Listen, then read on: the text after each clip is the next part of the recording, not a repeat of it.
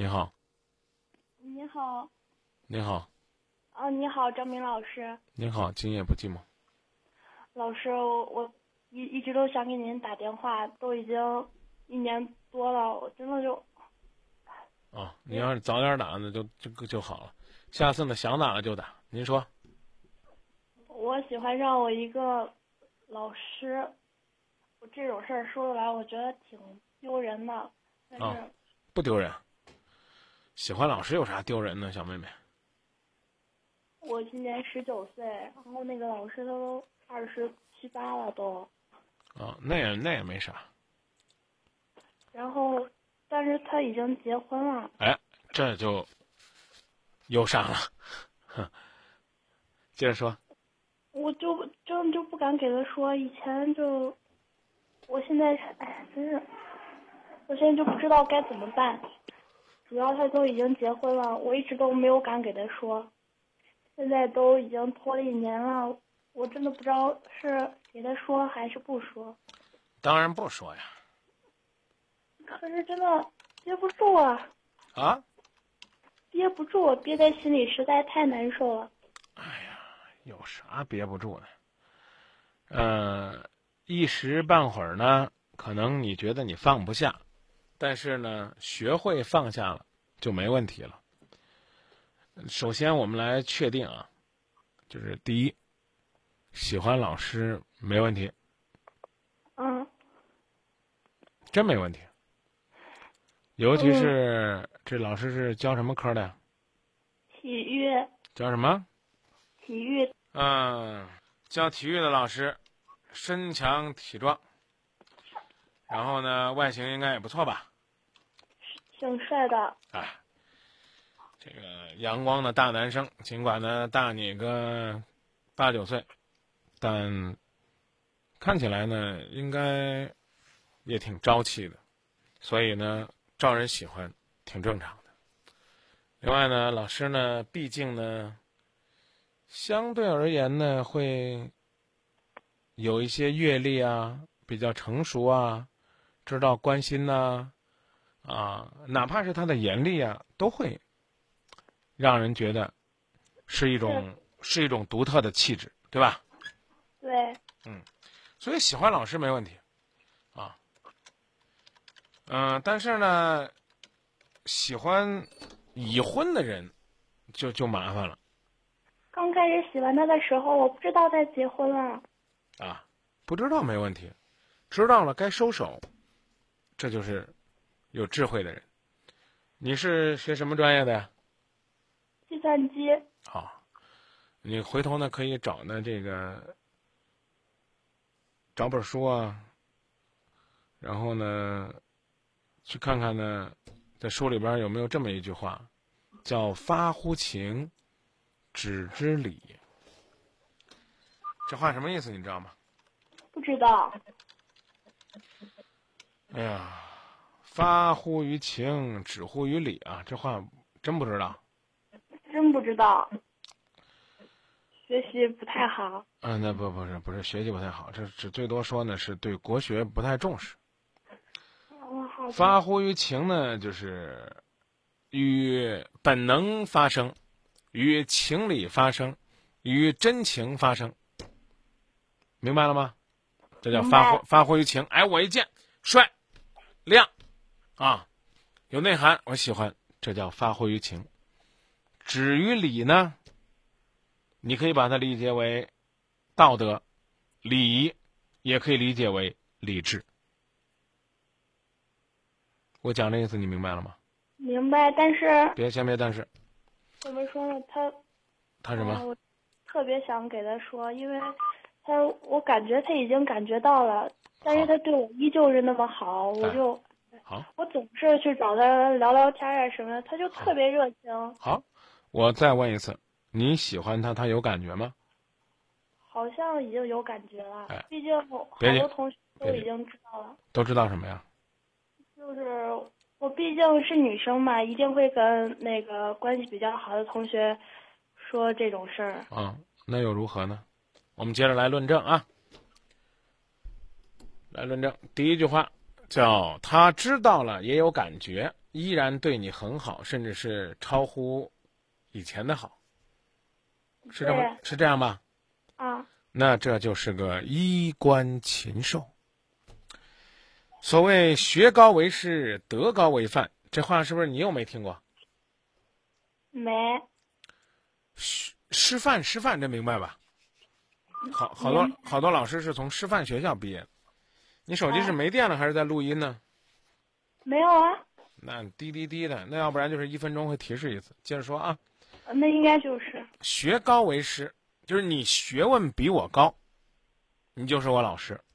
啊所谓三人行必有我师啊，啊，是吧？现在你不是也打电话说，哎，张明老师啊，你觉得哎能够给您一些建议，这都可以叫老师，这明白吧？嗯，那什么叫德高为范呢？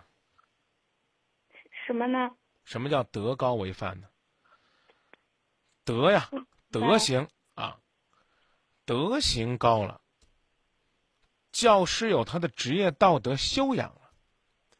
孟子说：“教者比己正，或者叫以正，啊，不管怎么样呢，就是修身慎行，敦方正直，清廉洁白，恬淡无为。”所谓的德高为范，就是你的品德高了，才能够是我的表率和示范，这就叫身教重于言教。现在明白这意思了吗？明白了。啊那么这个老师呢，当他发现一个懵懂的、刚刚成年的，甚至觉得喜欢老师都有些羞涩、惭愧，甚至不好意思，还觉得说不是个好事儿的这样的一个小姑娘有这样想法的时候，应该怎么做？是应该引诱还是应该引导呢？引导吧，那他比以前对你更好了，这不是一种引诱吗？这能叫这能叫有德吗？所以我就说，这货我是这样理解的。我觉得他就是，毕竟他是我的老师嘛，啊，然后什么叫老师？我刚讲了，学高为师，德高为范。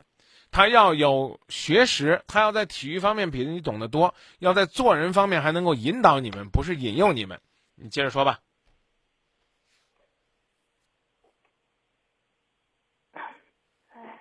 就是，嗯、比如说那时候刚开始的时候，他挺严厉的。那时候本来是不怎么喜欢他，但是一直到后来，他就是我不就感觉他说话挺幽默的，然后在班里老是举一些就是就是 很奇怪的例子，然后就搞得全班都哄堂大笑。那时候觉得挺幽默，然后特别我认我认识好多说相声的，你说你嫁给谁吧？幽默就一定要嫁吗？我跟你讨论的是，注意听啊，啊当当他当他感觉到你对他有好感，还和你在一起，我提出的命题是，这家伙是个卑鄙无耻的家伙，不应该再亲近。你觉得挺好笑的是吧？我特别盼望着是一个小姑娘给我编故事呢。如果你觉得这事儿就谈的这么轻松，那就太好了。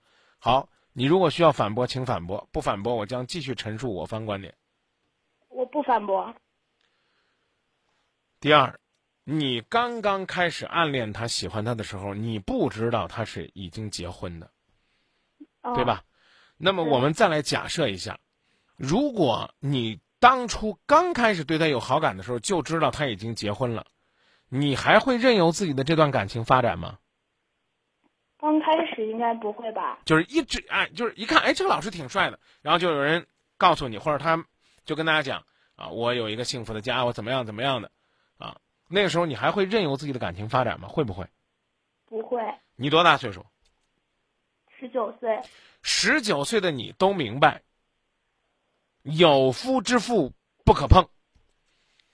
他如果有了家室，我没必要在他身上花时间去暗恋他，对不对？对，你都知道这个原则是吗？是啊，可是呢，他多多大岁数二十七八了。啊？我们就假设说大你十岁，他比你大十岁，问他发现你喜欢他的时候，他知不知道他自己已经结婚了？知道。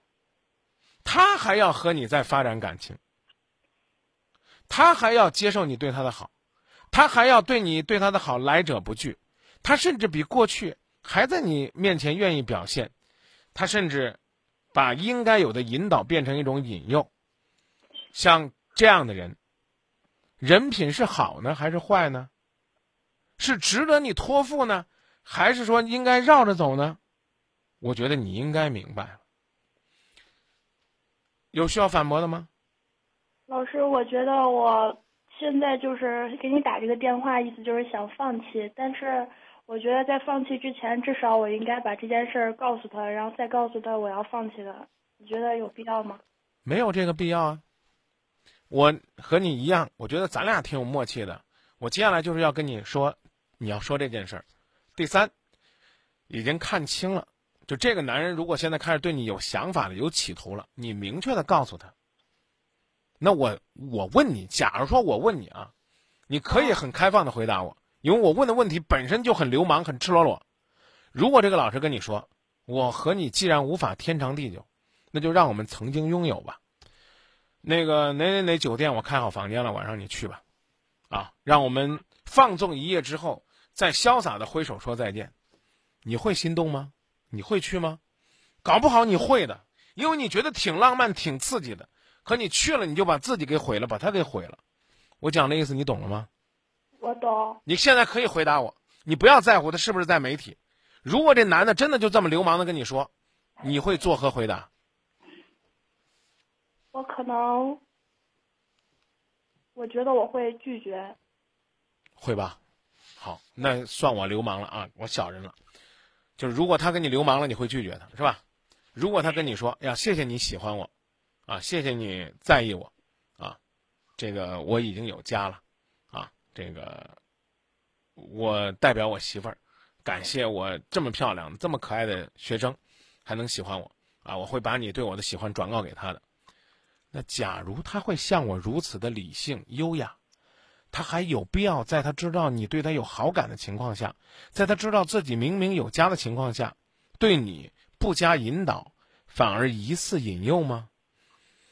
你相信他会用我后面这种方法，来给你鼓励，让你离开他吗？回答我，信不信？信。信不信？信。你相信他会像我这样的，很有条理的告诉你，谢谢你。我们不可能再见，你信这吗？我信。你信？那他为什么这段时间还突然对你有好感？我刚用了那个词，把对你应有的引导变成引诱。这种人你还相信？到你跟他表白了之后，他还会继续引导你？我觉得他会。好，对于你这个，我不做任何的辩论。我来问你：你要对一个老师说出你的爱，这是你的权利，对不对？对啊，想说你就说，没问题。说完之后，你能控制这个你说完之后的结果吗？不能吧？那不能的话，干嘛要说呢？两个结果，一个结果我刚才讲了，他引导你，其实你自己已经可以引导自己，没必要让他引导。第二个结果，他引诱你。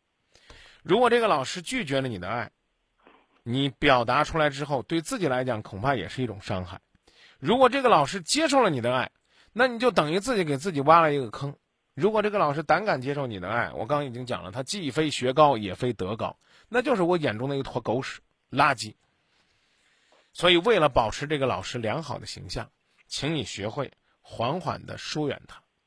等到你真正的毕业那天，你再跟他说，在我青春懵懂的岁月里，你曾经是我喜欢的对象。甚至呢，你也可以跟他说，老师，你看我这男朋友是不是有些你的影子？那个时候。才多了一份豁达和洒脱。此刻你说，基本上呢是自己找倒霉。以上呢是明哥的肺腑之言。嗯，谢谢老师，我真的特别感动。请你笑纳啊！至于你能采纳多少，这个我我不抱奢望，但是我必须要告诉你，我说的确实是心里话。老师真的，我觉得你特别好。那你真的应该早点给今夜不寂寞打电话，不过没关系，希望你能够记得，现在明白，恰是时候。青春呢有很多事情可以做，我刚已经告诉你了，你也听明白了啊。在大学期间已经十八岁了，身体心理都成熟了。你说对一个男人，对一个男孩子有好感，正常；对老师有好感，正常。我小学时候喜欢我老师，我中学喜欢我老师，我大学我还喜欢我老师。真的。真的吗？对啊，我老师也很喜欢我呀，对吧？我们我们班里边还有比我大胆的，小学的时候就跟老师说：“老师，等我长大了，我娶你。”老师说：“你好好长大吧，啊，这个努力，将来你会发现的，值得你喜欢的这个老师多了啊。”老师就会善于的引导。而我那个老师其实也不过就像你这个年纪，因为我小学老师那个时候也不要求这个学历特别高啊，是吧？基本上都是中师毕业的，你明白吧？那也就是比如说。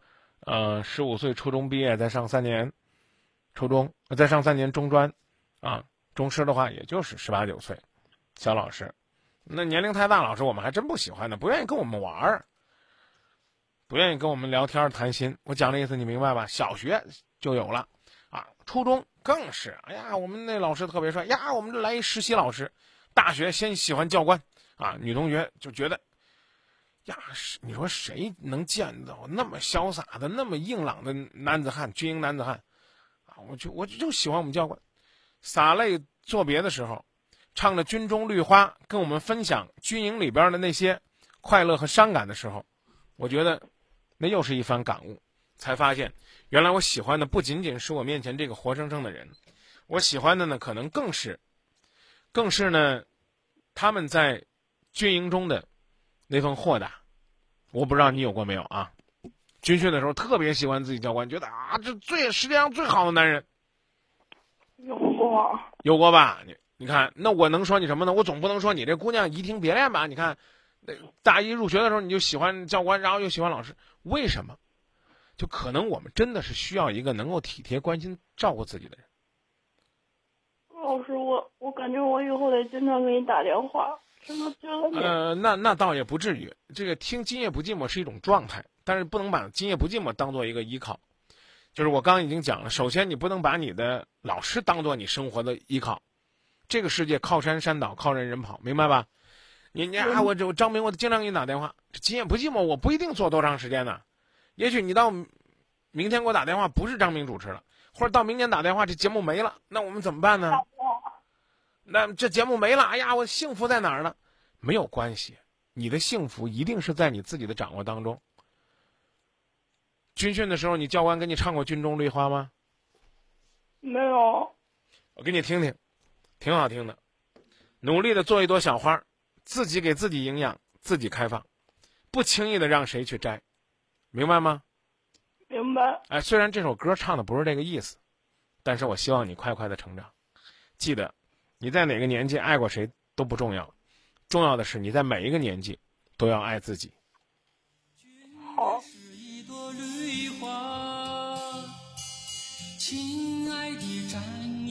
不要想家，不要想妈妈。声声我日夜呼唤，多少句心里话。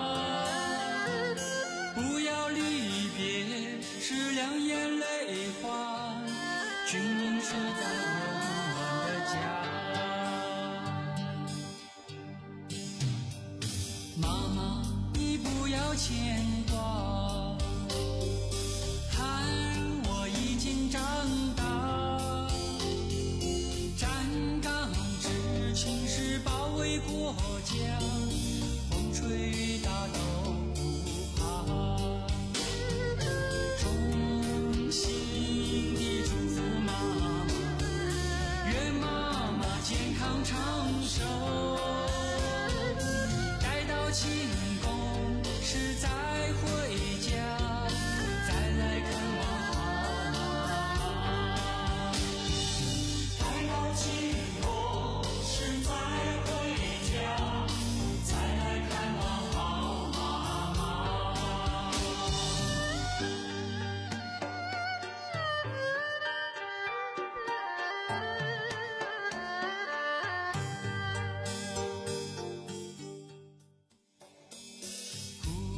想有位好姑娘，我时常梦见她。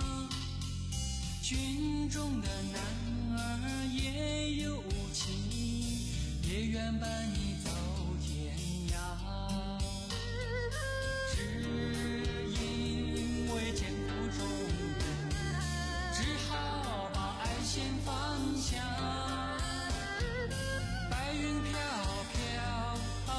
给我的。